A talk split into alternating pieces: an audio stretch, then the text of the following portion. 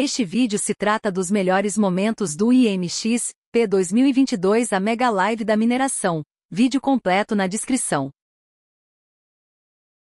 Júlio, primeiramente, Oi. muito obrigado pela sua participação. Tá certo? É uma honra aqui para nós do, do podcast da mineração, Mino Mine Innovations, e aqui nesse Interconnected Mine Experience, ter o apoio e a presença de um representante do IBRAM. Ah, obrigado. Pessoal, o Júlio César Neri, ele é engenheiro de Minas, formado pela grandiosa UFMG, é diretor de sustentabilidade e assuntos regulatórios do IBRAM, representa o IBRAM no Conselho de Meio Ambiente da Federação das Indústrias do Estado de Minas Gerais, a FIAMG, preside atualmente a Comissão Brasileira de Recursos e Reservas, a CBRR. Tá? E aqui, nesse nosso evento, ele está representando o Instituto Brasileiro de Mineração, o IBRAM, e vai bater um papo aqui com a gente, respondendo a pergunta do evento, tá? Que é o que o IBRAM vai fazer para garantir o futuro da mineração. Novamente, Júlio, muito obrigado pela sua presença e o espaço agora é seu. Obrigado, Joane, né? Obrigado a vocês pelo convite, né? E, e eu acho que vocês estão dando uma responsabilidade muito grande para a gente, né? Como que o IBRAM vai fazer, né? Isso tem que ser o setor em conjunto dificilmente um, um, uma entidade sozinha né, conseguiria isso. Mas, enfim, é, é, eu acho que é uma pergunta importante: o que, que nós podemos fazer pelo, para garantir o futuro da mineração, né? principalmente um futuro sustentável, que eu acho que é o que a gente tem que ver. Quando você pergunta né, o que você vai fazer para garantir o futuro da mineração, no meu entendimento, esse futuro, basicamente, ele está garantido porque nós temos que sempre que pensar que a mineração é, é, é aquele que vai fornecer os insumos né, para as demais indústrias, para a agropecuária, né, e por isso nós temos uma garantia que a gente vai existir.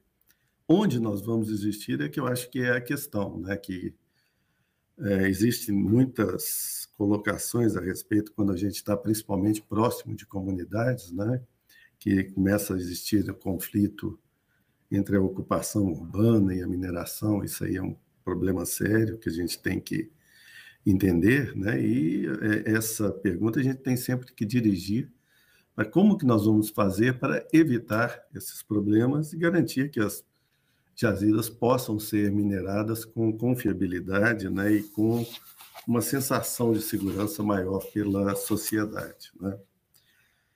Então, quando a gente diz que, que há uma garantia para o futuro da mineração, né, isso não impede que a mineração não deva se desenvolver, principalmente no entendimento né, de que, né, abre aspas aí, porque é uma citação de um estudo da Ernst Young, né, que foi lançado ontem, sobre riscos e tendências em 2022, né, ele cita que a geração de valor no longo prazo e a sustentabilidade não podem mais ser vistos como complemento para os negócios, mas devem se constituir no core business da indústria mineral. Né?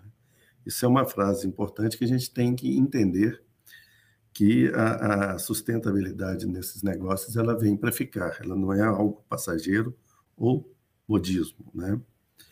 Nesse estudo que foram feitos, que foi feito pela Ernst Young, entrevistando aí os principais executivos até no Brasil mesmo, né, com a colaboração do IBRAM, é, os principais riscos e tendências identificados para 2022 foram a, a ESG, né, que é a agenda de meio ambiente, né, social e a governança, a descarbonização e a licença para operar.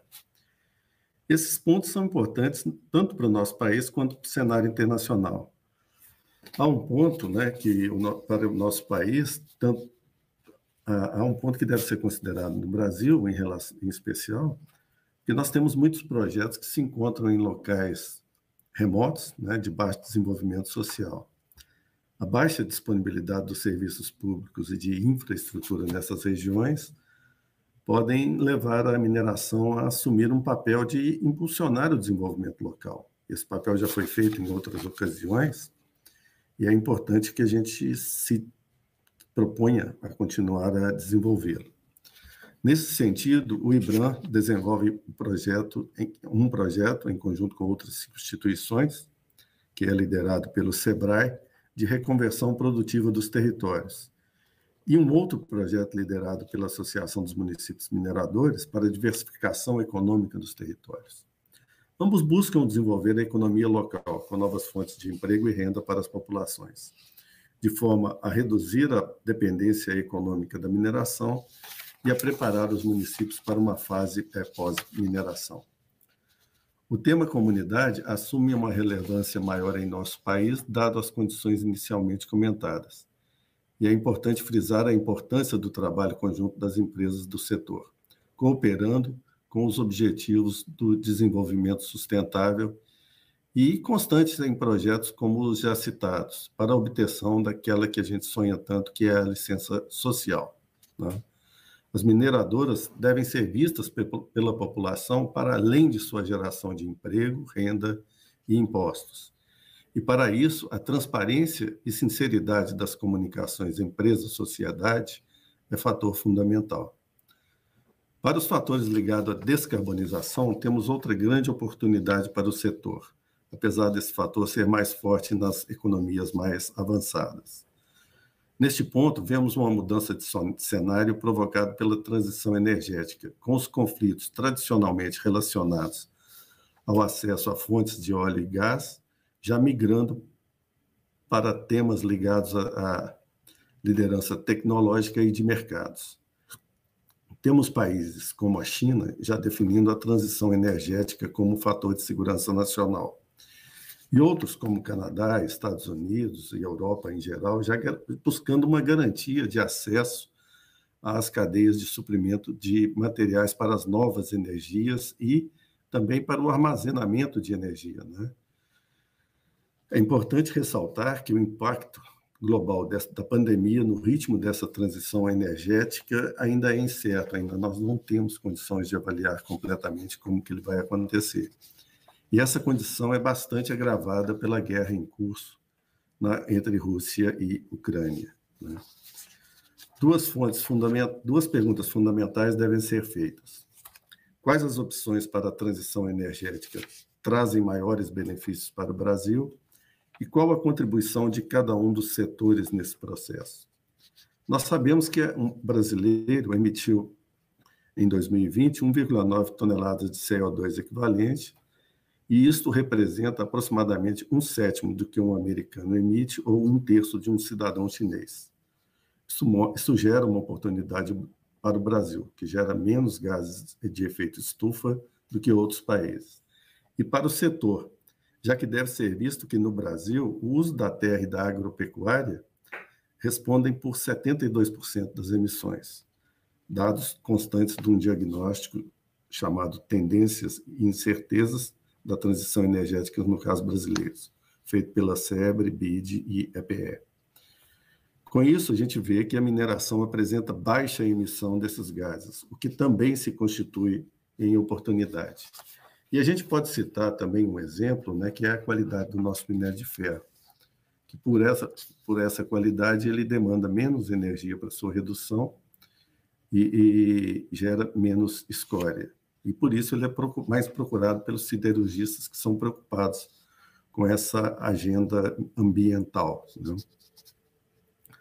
Outro dado importante é que no mundo a produção de energia responde por 76% destas emissões enquanto no Brasil esse fator é de 19%, demonstrando uma maior utilização de, fase, de fontes renováveis pelo Brasil. São dados importantes porque é necessário trabalhar na mineração 4.0 e na transformação digital a ela relacionada. Os novos sistemas de gestão, os sistemas operacionais supervisórios das operações nas minas e o uso intensivo de sensores e monitoramentos automatizados estão revolucionando a segurança operacional, sendo um dos principais avanços da digitalização de ativos.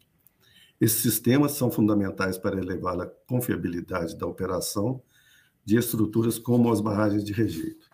Sua implantação leva a um melhor conhecimento do minério e das operações, permitindo melhor planejamento e, com isso, ganhos importantes em segurança operacional e produtividade. Essa segurança é fundamental para que a gente eleve a nossa confiabilidade perante a sociedade. Né? Os equipamentos autônomos são constantemente citados, mas além dessa autonomia, há uma necessidade de considerar qual a energia que eles utilizam, que deve ser preferencialmente elétrica. E como vimos, na sua geração, o Brasil apresenta uma energia, uma matriz mais limpa para a produção de energia. A inovação é chave na transição energética e na mineração 4.0, e o setor vive da pesquisa aplicada. As melhores práticas em pesquisa, desenvolvimento e inovação são intrínsecas do processo produtivo da mineração. Seja buscando eficiência operacional, seja desenvolvendo novos produtos, seja buscando otimizar os recursos naturais como água e energia, a mineração é uma indústria que respira inovação desde a fase de pesquisa e exploração mineral até a fase de fechamento de mina. O setor, além de possuir centro de tecnologias próprios, conjuga, conjuga boas práticas como hubs de inovação e instituições de fomento à pesquisa. A, inicia, a iniciativa das mineradoras, ancorada no IBRAM, da instalação e operação do Mining Hub, o primeiro hub de inovação setorial no mundo é peça fundamental nessa estratégia. Além dele, podemos citar os espaços do Senai das escolas de formação de técnico, dos centros da Embrapi e parcerias com universidades e instituições de pesquisas em diversas localizações do Brasil. Essa digitalização deve ser sempre inclusiva e essa inclusão deve buscar aqueles que vivem próximos de nossas operações. A mineração já possui bons exemplos do desenvolvimento desse capital humano, com um potencial ampliado pela experiência de trabalho off-site na pandemia. Esta é uma oportunidade que deve ser buscada, e, nesse sentido, o IBRAM desenvolve seu projeto da Unibram, uma universidade do IBRAM, que está em estruturação para disponibilizar esses conhecimentos às comunidades e empresas nos centros mais distantes. É fundamental esse trabalho para atrair o jovem para a mineração, esse trabalho principalmente relacionado a essa digitalização. Por ser vista como uma indústria de base da cadeia da economia, a mineração não é necessariamente a primeira opção do jovem que busca a sua entrada trabalho, no mercado de trabalho. Por isso, nos cabe demonstrar essa opção pelo desenvolvimento do capital humano, do ambiente de trabalho mais seguro e livre, inclusive diverso, que gere nos novos talentos o interesse pelo setor. A Agenda SG, desenvolvida pelo IBRAM em 12 compromissos fundamentais com a sociedade relacionados às suas atividades mais importantes, é fundamental nessa busca de melhoria da reputação e da transparência do setor em sua comunicação com a sociedade. Os grupos de trabalho, com mais de 200 profissionais das mineradoras envolvidos na definição de metas e métricas para a obtenção desses, dos compromissos estabelecidos na agenda são fundamentais e esse trabalho terá sua divulgação na próxima Exposibram, em setembro desse ano. O aplicativo Prox, desenvolvido pela CEMIG e que o IBRAM trouxe para a mineração, tem o mesmo objetivo em relação às principais informações das barragens de rejeitos e deve ser disponibilizado para a sociedade em julho próximo e essas informações estarão acessíveis a qualquer pessoa que tenha um celular ou um ponto de internet. Um outro ponto a ser citado, que é o desenvolvimento da economia circular da mineração, temos que ir além da reciclagem dos resíduos, trabalhando o aproveitamento dos rejeitos e estéreis. Já temos um exemplo excepcional da mineração da Nexia em Morro Agudo, Minas Gerais de onde foram eliminados os rejeitos e estéreis, que hoje são integralmente aproveitados, transformados em insumos para a agricultura, com uso de 100% desses materiais de uma forma segura e ambientalmente correta. Testes com o uso de rejeito do minério de ferro para uso em telhas, blocos, bloquetes e materiais de construção já são bem sucedidos. E outra opção importante se abre com testes efetuados para uso desses rejeitos de concentração para pavimentos asfálticos, em colaboração entre Vale e Universidade Federal de Viçosa, e na melhoria de estradas vicinais, pesquisa conduzida também pela Vale e a Universidade de Itajubá. Outras empresas, como a Samarco, também trabalham esses testes para uso do rejeito em pavimentação de estradas. Este é uma aplicação importante porque demanda um volume significativo de material. A mineração continuará importante para o futuro da economia brasileira. E um ponto de destaque, já que nós somos grandes produtores de alimentos, são os fertilizantes. Dados do Simprefert mostram que o Brasil atualmente é quarto maior consumidor de fertilizantes do mundo, mas a nossa produção só fica em décimo lugar. O Plano Nacional de Fertilizantes, lançado pelo governo recentemente, traz consigo um grande potencial de crescimento para o setor. E são destaques, também apontados pelo Simprefert, a necessidade do aumento da produção de matérias-primas para fertilizantes em 35% até 2024, ou seja, um prazo bastante curto, sobre a produção de 2020. Isso significa mais 2,7 milhões de toneladas de fertilizantes a serem produzidos. Esse volume corresponde a um valor bruto de produção de 6,27 bilhões por ano. Esse aumento de produção requer ativos com valor aproximado de 20 bilhões em investimento, que precisarão ser construídos ou mantidos.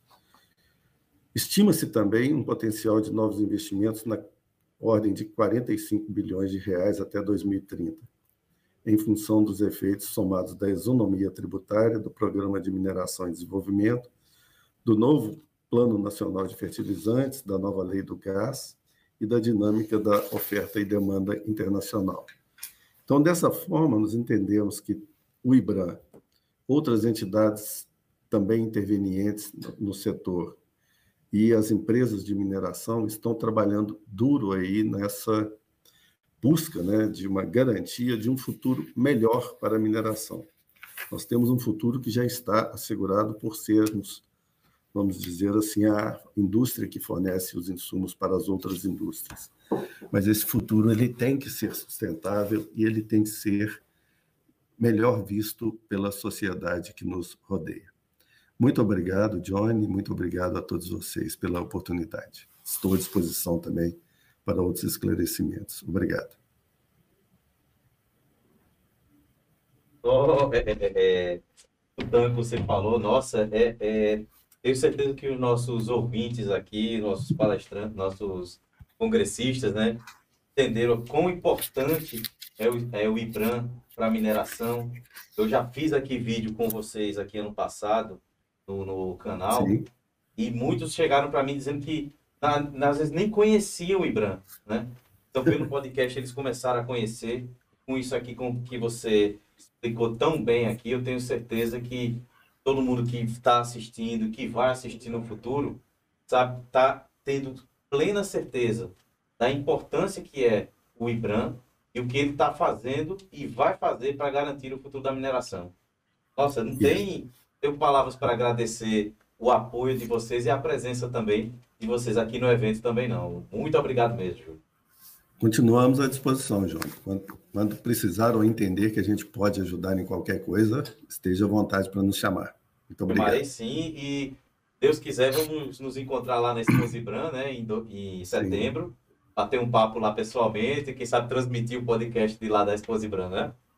Isso, de fato, é uma boa oportunidade para isso, né? Vai ter muito material para isso, aliás.